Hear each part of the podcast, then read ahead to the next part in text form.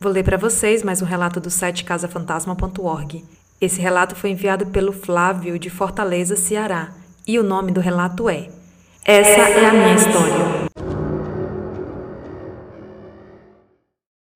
Sou Flávio de Fortaleza. Meu relato foi real e aconteceu em julho de 2002. Bem, eu estava saindo para viajar a trabalho. Me despedi da minha esposa e da minha mãe já estava com muita pressa, pois o meu chefe me esperava no carro em frente de casa.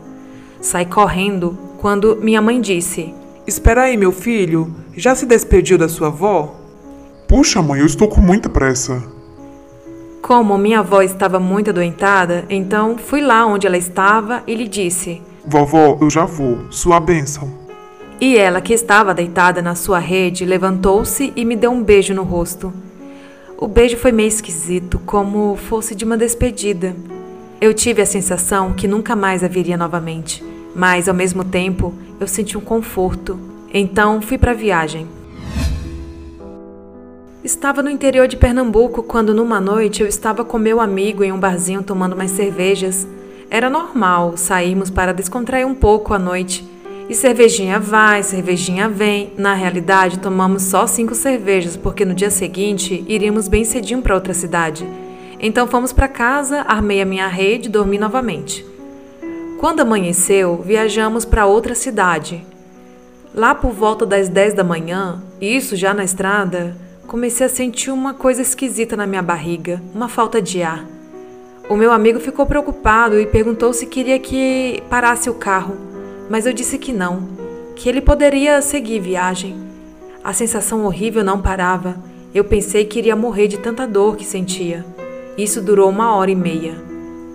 Quando estava perto de chegar na tal cidade, de repente eu fiquei bom. Tudo passou.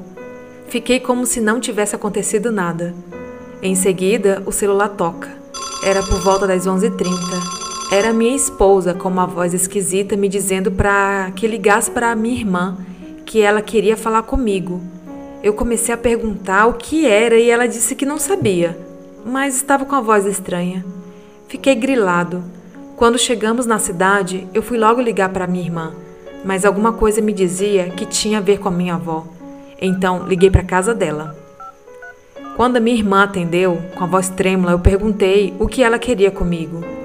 Então ela me disse: Flávio, você vai ter que ser forte. E caiu no choro e falou: A vovó acabou de falecer. Nessa hora eu fiquei paralisado com o telefone na mão. Comecei a chorar, mas depois eu comecei a encaixar as peças. As dores estranhas que eu senti talvez fossem as mesmas que ela sentiu durante a sua morte. E com isso eu criei um laço muito forte com a minha avó, que de vez em quando me aparece em sonho.